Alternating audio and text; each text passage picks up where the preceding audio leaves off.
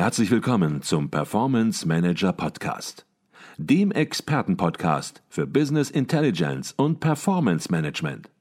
Inspirationen, Know-how und Impulse für Controller und CFOs, die noch erfolgreicher sein wollen. Ihr heutiger Gastgeber Peter Blum.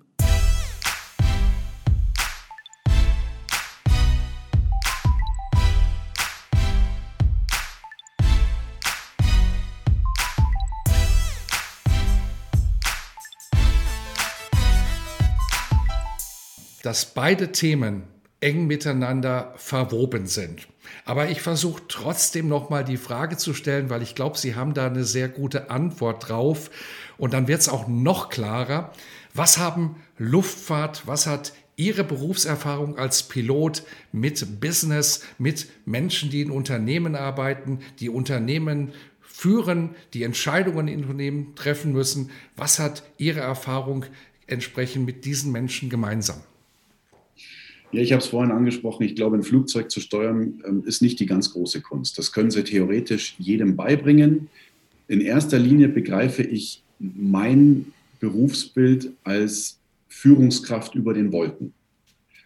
Ich habe es erzählt, da gibt es viele Dinge, die Sie zusammenbringen müssen, genau wie eine Führungskraft am Boden. Natürlich geht es darum, zu führen, ein Team zu führen, Entscheidungen zu treffen, die Verantwortung zu übernehmen und auch Vertrauen auszustrahlen, den Teammitgliedern, also der gesamten Crew, Vertrauen entgegenzubringen, weil es geht an Bord eines Flugzeugs nur als Team. Da kannst du der beste, erfahrenste Kapitän sein, wenn du dein Team nicht hinter dir weißt. Wenn das nicht funktioniert, dann bist du da oben verloren. Das ist so. Deswegen ist die, die Eigenschaft eines Teamplayers als Führungskraft am Boden wie in der Luft ganz elementar. Es geht darum, schwierige Entscheidungen zu treffen und natürlich aus Fehlern zu lernen. Ja, mhm. also auch wir machen Fehler, werden wir später sicher noch dazu kommen. Und wie gehst du dann aber da oben in 13 Kilometern Höhe. Wie gehst du mit so einer Situation um? Wenn also die Bedrohung jetzt nicht von außen kommt, sondern wenn es selbstgemachte Fehler sind, die vielleicht zu einer schwierigen Situation führen. Das Thema Kommunikation. Ja, also das sind diese ganzen Bausteine, wo wir direkt etwas vom Piloten auf die Führungskraft im Unternehmen übertragen können. Und das Besondere bei mir ist halt, dass ich wirklich aus der täglich gelebten Praxis eines Piloten spreche. Das heißt, alles, über was ich berichte, sind Dinge, die ich selber schon erlebt habe und sind Tools und Methoden, die ich als Pilot in meinem Team selber schon unzählige Male angewendet habe. Und ich glaube, das macht es auch so greifbar, ähm, so begreifbar für jede Führungskraft da draußen im Unternehmen, denn auch die braucht im täglichen Leben etwas, was funktioniert, was sich nicht nur schön anhört, sondern es muss funktionieren. Mhm. Gehen wir vielleicht mal ein paar Felder durch. Viele im Unternehmen, ja, die planen, die versuchen nach vorne zu blicken und entsprechend, ja, die Welt zu erkennen, wie sie sich nach vorne entwickeln kann und welchen Einfluss es aufs eigene Unternehmen haben wird. Auch das spielt sicherlich in der Fliegerei eine große Rolle. Vorausschauendes Planen, vorausschauendes Handeln. Was würden Sie sagen, kann man hier im Bereich der Planung aus der Fliegerei in die Unternehmensführung übertragen? Ja, ich glaube, dass gute Vorausplanung, dass gute Vorbereitung das Fundament von allem ist, was danach kommt. Ähm, es ist die tägliche Routine bei uns, dass wir ähm, ähm, die, die Flugdaten durchgehen, den Flugplan durchgehen, dass wir das Wetter durchgehen, dass wir uns in der Crew zusammensetzen, noch bevor wir an Bord des Flugzeugs gehen, uns kennenlernen auf menschlicher Ebene, einen Bezug zueinander herstellen, denn meistens sind das Personen, die habe ich noch nie in meinem Leben gesehen und muss vom ersten Moment an mit diesen Menschen aber als Team funktionieren und zum Zweiten geht es dann aber auch wirklich um sich äh, fachlich auszutauschen. Ich sage immer, ich möchte, dass jeder in meiner Crew dasselbe mentale Bild vor Augen hat von diesem Flug, so wie er dann heute stattfinden wird oder auch nicht, wie ich. So dass wenn dann etwas Schwieriges passiert, wenn wir unter Zeitdruck kommunizieren müssen, dass wir das auf Augenhöhe tun können. Das ist ein ganz wichtiger Aspekt. Deswegen ist Vorbereitung so wichtig.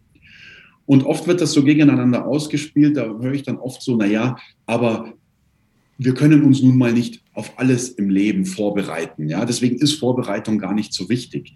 Ich glaube, das eine funktioniert nicht ohne das andere. Nur wer gut vorbereitet ist, wer einen Plan hat, der hat dann auch die, die, die nötigen Ressourcen frei, um auf Eventualitäten eingehen zu können. Wenn ich schon mit dem Alltagsleben überfordert bin, weil ich nicht gut vorbereitet bin, dann werde ich es natürlich in einer Notsituation nicht schaffen, ähm, jetzt eine, eine überlegte, ruhige Entscheidung zu treffen. Und darum muss es gehen. Das ist ja auch, was der Sully, der Mr. Sullenberger, der Kapitän vom Hudson River damals gesagt hat. Ähm, alles, also die letzten vier Jahrzehnte haben mich vorbereitet auf das, was dann da über dem Hudson River passiert ist. Das heißt, all diese Erlebnisse, diese Erfahrungen, diese Routinen, die sich eingespielt haben, die haben mir geholfen, um dann da oben, als es drauf ankam, ruhig zu bleiben und die richtigen Entscheidungen zu treffen. Und ich glaube, das ist so ein Bild, das kann auch jede Führungskraft im Unternehmen für sich übernehmen. Schaffe Routinen, bereite dich vor, nimm von Anfang an dein Team mit an Bord und dann, dann habt ihr die nötige Ruhe und Stärke, um auch auf schwierige Situationen gut reagieren zu können. Mhm. Sie haben es gesagt, Planung ist das eine und Realität ist dann hinterher das andere. Und es wird nie so kommen, wie es geplant ist. Das ist völlig klar. Dennoch ist Planung und Vorbereitung ganz entscheidend, weil die versetzt einen überhaupt in die Lage, entsprechend ja auf ungeplante Situationen noch besser reagieren zu können, weil man das, was man geplant hat, auf jeden Fall sauber im Griff hat und dadurch entsprechend besser vorbereitet ist auf ungeplante Situationen. Auch das ist im Unternehmensumfeld eine ganz wichtige Sache und hier können wir sicherlich auch aus dem Cockpit einiges lernen. Wie gehen Sie mit ungeplanten Situationen um? Können Sie Empfehlungen geben, wie sozusagen Risikomanagement im Unternehmenskontext optimiert werden kann? Ja, zunächst mal geht es darum, in dem Moment sich bewusst zu machen, um was geht es hier wirklich, was steht im Mittelpunkt, was ist das Wichtigste nicht versuchen, es jedem recht zu machen, nicht versuchen, alles unter einen Hut zu bekommen, sondern erstmal für sich einen klaren Fokus auszurichten. Dann haben wir viel über Kommunikation und Teamwork gesprochen. Das Vordeckmodell, über das wir vorher gesprochen haben, ist auch gleichzeitig ein, ein sehr gutes Tool, um gemeinsam im Team Entscheidungen zu treffen. Das heißt, es geht nicht nur um meinen Blickwinkel. Ich glaube, bei Risikomanagement auf allen Ebenen, in allen Bereichen des Lebens, geht es auch immer darum, andere Blickwinkel, andere Perspektiven einzunehmen, andere zu Wort kommen zu lassen. Ich möchte doch wissen, die Menschen in meinem Umfeld, was haben die für einen Blickwinkel? Vielleicht sehen die etwas, was ich einfach bisher ausgeblendet habe.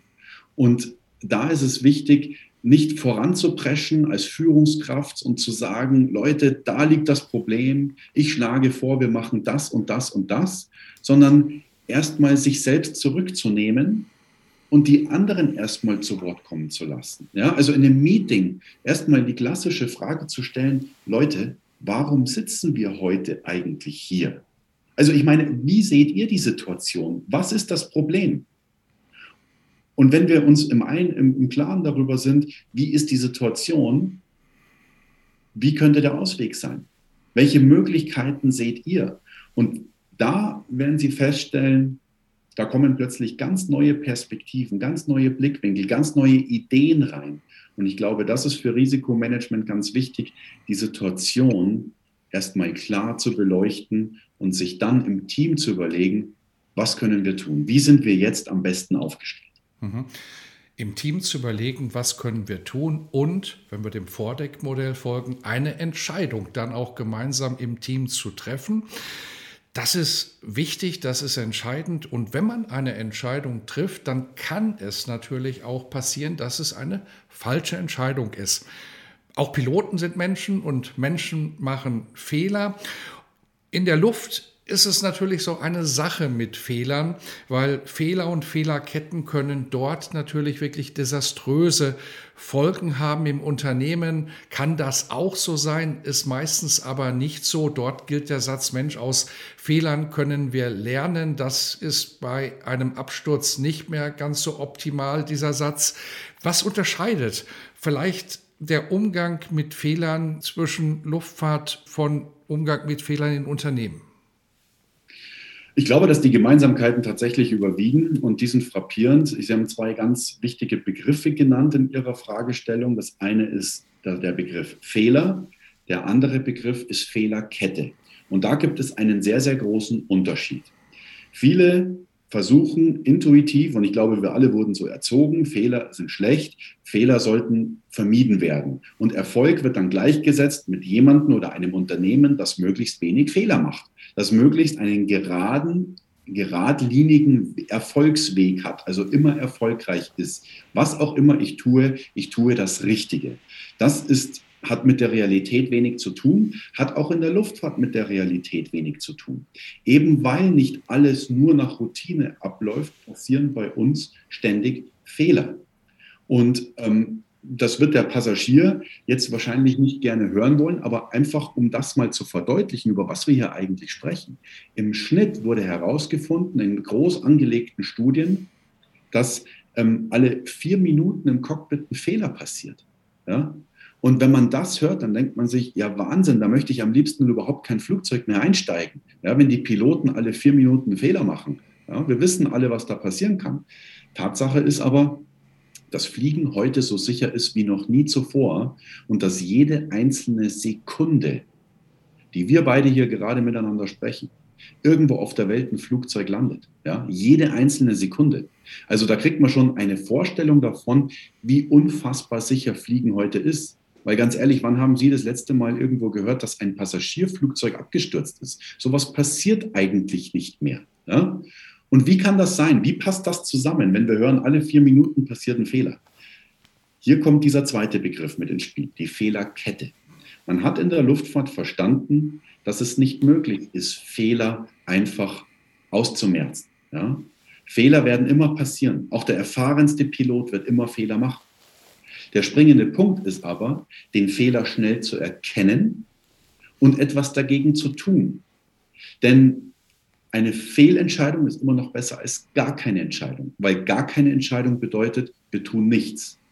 Wenn ein Fehler passiert und wir thematisieren ihn nicht, er wird nicht klar angesprochen, es wird nichts dagegen gemacht, dann wird dieser vielleicht noch harmlose Fehler zu einer weiteren, zu einem weiteren Fehler führen und der in der Kettenreaktion zu einem weiteren. Wir haben ja so eine Art Schneeballeffekt oder Dominoeffekt. Ja, das haben wir ganz oft in der Luftfahrt, wenn Flugzeuge abgestürzt sind. Es begann mit einer absoluten Lappalie. Aber niemand hat was dagegen getan oder nicht das Richtige getan. Also kam der nächste Fehler und der nächste Fehler. Und irgendwann haben wir tatsächlich eine Situation, wo es die Piloten schwer hatten, noch die Kontrolle über das Flugzeug zu erlangen und dann abgestürzt sind. Und genauso ist es auch im Unternehmensalltag. Wir brauchen einen offenen, einen toleranten Umgang mit dem einzelnen Fehler, weil der Fehler ist nie das Problem. Wenn wir den Fehler aber verteufeln, dann wird er vertuscht und wird dann zu einer Fehlerkette führen. Mhm. Ist das der Unterschied ähm, häufig auch zu Unternehmen? Würden Sie das sagen? Auch wenn hier natürlich schon sehr, sehr viel Positives passiert ist, dass in der Fliegerei ja schonungslos offen mit Fehlern umgegangen wird, dass Fehler einfach durch die Aufzeichnungen, die gemacht werden und die auch untersucht werden, ja, einfach nicht vertuscht werden können, sondern einfach, ja, wenn es Fehler sind, irgendwo auch dann ganz transparent sind und man darüber zu sprechen hat und vielleicht dann eben auch entsprechende Lerneffekte möglicherweise für die gesamte Fliegerei daraus sieht. Ja, in der Luftfahrt gilt ganz klar, wir können es uns nicht leisten, einen bestimmten Fehler zweimal zu machen. Wir müssen aus diesem Fehler lernen. Jetzt haben wir natürlich das drastische Beispiel eines Flugzeugabsturzes. Klar, das wird lückenlos analysiert, da haben wir gar keine andere Wahl. Und das ist auch richtig so, dass wir den Fehler verstehen müssen. So, jetzt haben wir aber gerade auch selber festgestellt, es stürzt ja eigentlich gar kein Flugzeug mehr ab. Sowas passiert ja gar nicht mehr. Das würde dann aber für unsere Zunft auch bedeuten, naja, im Grunde genommen, dann lernen wir auch nicht mehr viel dazu, weil aus Fehlern lernt man bekanntlich am meisten. Das heißt, der ganz große Faktor, 99,9 Prozent aller Fehler, die nach wie vor natürlich auch in der Luftfahrt gemacht werden, die werden wahrscheinlich nie ans Tageslicht kommen. Die werden vertuscht, wenn man es nicht schafft, eine Kultur zu schaffen, wo die Beteiligten von sich aus freiwillig, auf Wunsch auch anonym, über ihre Fehler von sich aus berichten. Ja, also wenn da nicht eine Art Offenheit herrscht, zu sagen, pass auf, niemand ist stolz darauf, dass er hier gerade was verbockt hat. Aber ich weiß in dem Moment, wie wichtig meine Erfahrung, mein Erlebnis für diese zigtausenden Piloten da draußen ist. Und ich möchte, dass nicht irgendein Pilot am anderen Ende der Welt den gleichen Fehler macht wie ich und damit dann vielleicht Menschen in Gefahr bringt. Und deswegen spreche ich über diesen Fehler. Deswegen gibt es heutzutage in der Luftfahrt eine sogenannte No-Blame-Culture. Das heißt, es wird nicht mehr die Frage gestellt, wer hat einen Fehler gemacht? Wie ist der Name des Piloten? Ja, und wie können wir den jetzt bestrafen? Das interessiert uns nicht, weil der hat auch im besten Sinne gehandelt. Der sitzt ja auch mit an Bord. Ja? Sondern uns interessiert das Warum hinter dem Fehler. Also nicht wer, sondern warum muss die Frage lauten. Wir wollen das Warum hinter diesem Fehler verstehen. Denn erst wenn wir das verstanden haben, wie konnte es dazu kommen, erst dann können wir uns überlegen, so, mit dieser Erkenntnis, wie können wir jetzt das System Luftfahrt sicherer machen? Es war häufig der Fall, dass tatsächlich Checklisten verbessert wurden, ja, noch klarer gemacht wurden dass ähm, verschiedene ähm, Procedures, also Verfahren im Cockpit, angepasst wurden. Es wurden sogar Flugzeuge anders gebaut, das Cockpit anders gebaut, damit gewisse Fehlerquellen ausgemerzt werden. Das alles fließt dann mit ein und am Anfang steht aber immer die Bereitschaft desjenigen, der einen Fehler gemacht hat, sich zu öffnen und zu sagen, das ist mir passiert Warum ist es mir passiert? Und was habe ich persönlich aus dieser Geschichte gelernt? Mhm. Und diese Frage muss sich jede Führungskraft im Unternehmen stellen, jeder Unternehmenslenker. Wie kann ich in meiner Firma eine Kultur schaffen, ähnlich wie in der Luftfahrt, wo es nicht darum geht, wer hat etwas verbockt, sondern was können wir alle aus dieser Situation lernen? Mhm.